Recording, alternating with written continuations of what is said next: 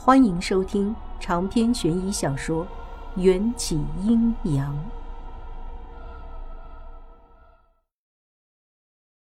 我和罗非跟在人影身后，一起猫进了胡斐的病房。房门没有关紧，我侧身钻进门缝儿病房里，那个黑影正在破坏胡斐赖以为生的氧气瓶。如我先前一直抱怨的。西山医院是一家设施陈旧、年久失修的老医院，医院里的氧气瓶也用的是老款。这是一种需要用力拧开阀门才能开启的铁质氧气瓶。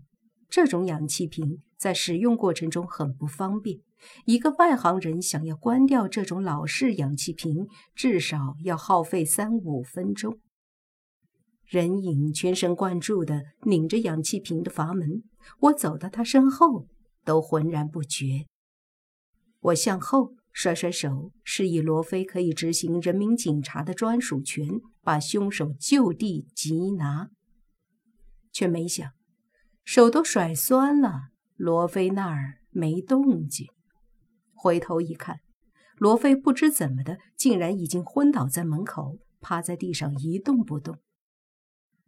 我暗道不妙，原本以为张雨欣会瞒着他的父母悄悄行事，现在看来，他的父母无疑也参与了此事，在帮他们的女儿张雨欣消灭证据。敌暗我明，情况对我不利，我决定先把房间里的人抓住。我想举起大锤威胁，但人影却突然转过身，一头撞在我的下巴上。这一撞把我撞得七荤八素、头晕眼花。记忆里，张雨欣身材高挑，比我高，至少高了半个头。这种身高差绝对不可能用脑袋撞到我的下巴。是你？我终于看清了人影了。这人果然不是张雨欣，而是他的妈妈。张妈妈神色复杂的看了我一眼，像是故意说给我听的。既然被你发现了，算我运气不好。你看清楚了，事情都是我做的，和我女儿没有任何关系。身后一道凉风掠过，我警觉那个偷袭了罗非的人也想给我下黑手，下意识的躲开。那棍子不偏不倚的砸在张妈的肩膀上。哎呀，老张，你打我干嘛？快走！张爸扔掉手里的棍子，拉着张妈就夺门而出。我跌跌撞撞地走到罗非身边，试探了下他的呼吸。他昏迷的不深，我一推他就醒了。你快报警，我去追他们。扔下一句话，我也追了出去。路过张雨欣病房的时候，我听见里面传来了一阵闷闷的鼻音。推门一看。张雨欣被五花大绑的绑在床上，嘴里还塞着棉布，手上的铐子和病床牢牢地靠在一起。我心里顿时五味杂陈。眼前的一幕不用问也能猜到，张雨欣是被他爸妈绑在床上的，而他爸妈铁了心准备给自己的女儿当替罪羊。我拔出张雨欣嘴里的棉布，她哭得梨花带雨，央求我。不是我爸妈，他们都不知道的。你不要告他们，所有的事情都是……张雨欣话还没说完，门外冲出来一个人，对着他就是结结实实的一巴掌。张妈不知何时折返了回来，这巴掌打得张雨欣呆若木鸡，她自己也心疼的红了眼眶，整个人都颤抖了。你抓我，人都是我杀的，和我女儿没关系，王小姐。你亲眼看到的，我刚才是真的想要杀了胡斐。我怔怔地看着张妈，一个用溺爱宠坏了自己孩子的母亲。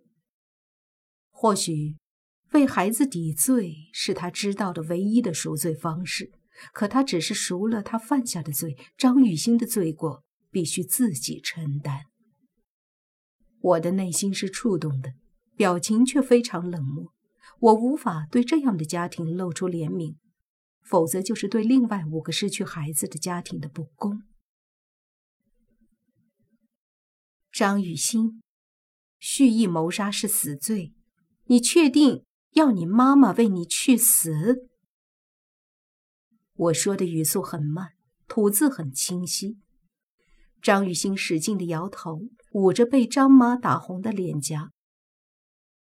不是的，不是我妈，一切都是我做的。朱涵说胡斐比我亲切，和他在一起不用忍受我的小姐脾气。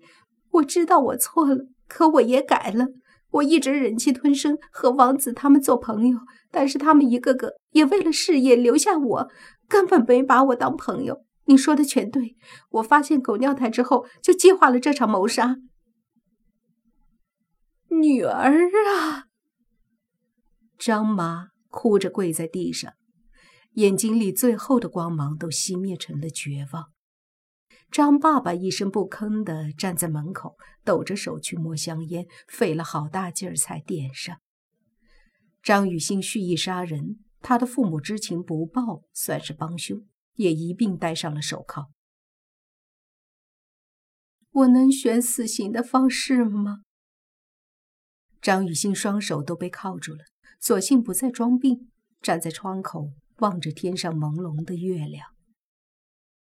罗非也看向那轮月亮，下一秒，月亮被一片浓厚的乌云盖住了。这个要看法官的判决。事情终于水落石出，罗非联系了警局，增派了警员，不一会儿就有两辆警车停在医院门口。与警车一起来的还有几辆私家车，他们都是被害学生的家属。家属们原本都以为自己的孩子都是被鬼害死的，属于那种诉哭无门、有气没地方出的。警局通知他们真相之后，家属们憋了那么多时间的怨气都爆发了出来，连夜跑到医院来找张雨欣兴师问罪。张雨欣在哪里？最先冲进病房的是王子的父亲，他瞪大的双眸里布满了血丝。房间里只有一个年轻姑娘被手铐铐着，王子的父亲一眼就认出了，上去就是一耳光，打得张雨欣趴在地上。张雨欣的父母虽已经心如死灰，却看不得女儿被别人殴打，挣扎着挡在他的面前，接受王子父亲的拳打脚踢。其他家属也是有备而来，轮番对着张雨欣一顿殴打泄恨。罗非几次想控制局面，都被愤怒的家属推出来，连制服都被扯坏了。我冷眼看着房间里喧闹的景象，看着家属们一边挥拳一边流泪，看着张雨欣的父母用尽全力把他们唯一的女儿护在身下，口中不断说着道歉和求饶的话。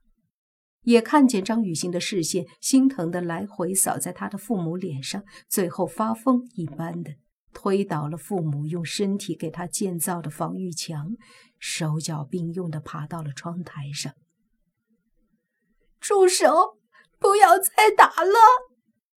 张雨欣哭叫着。你想干什么？罗非紧张起来。张雨欣的父母也看傻了眼，差点就没给张雨欣跪下。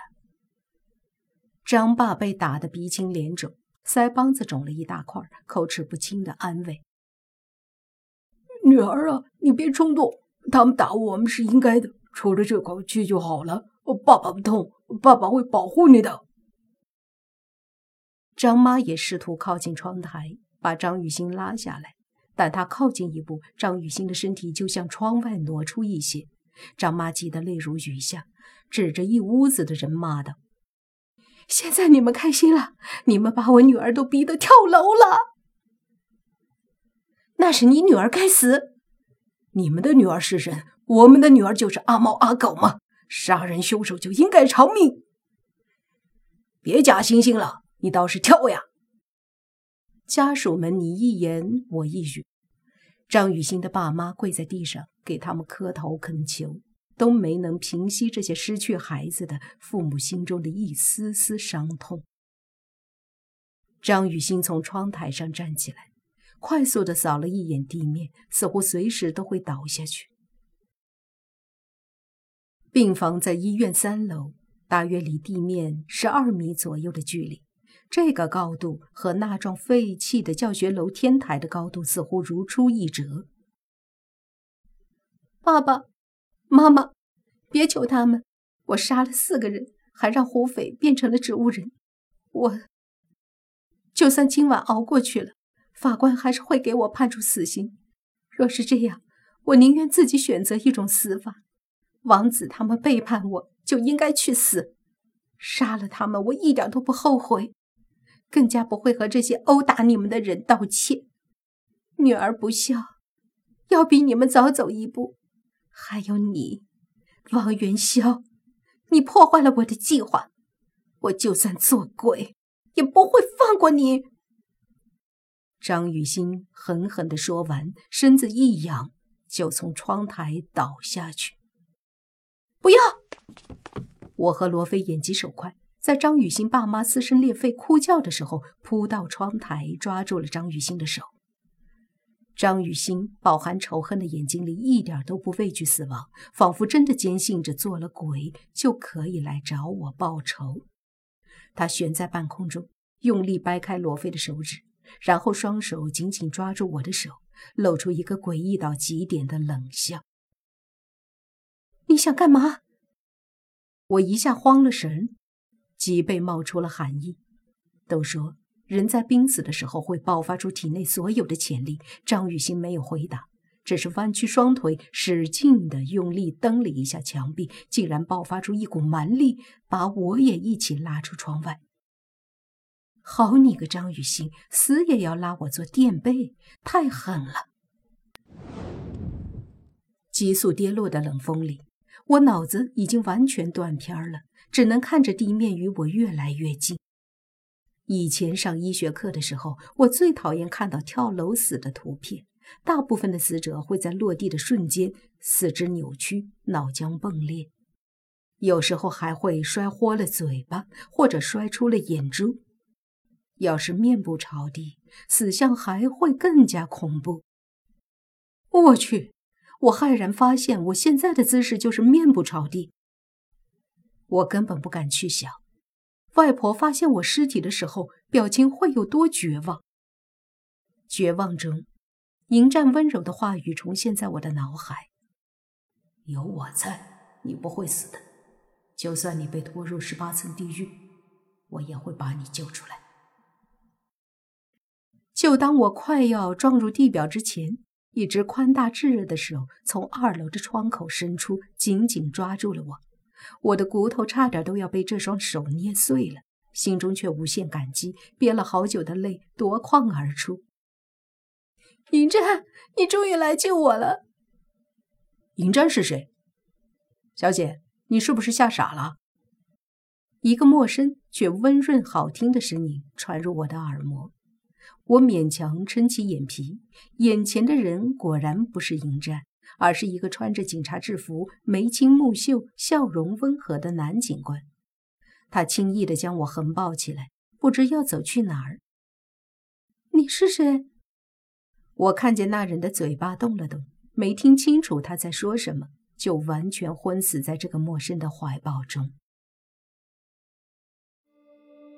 长篇悬疑小说。缘起阴阳，本集结束，请关注主播，又见菲儿，精彩继续。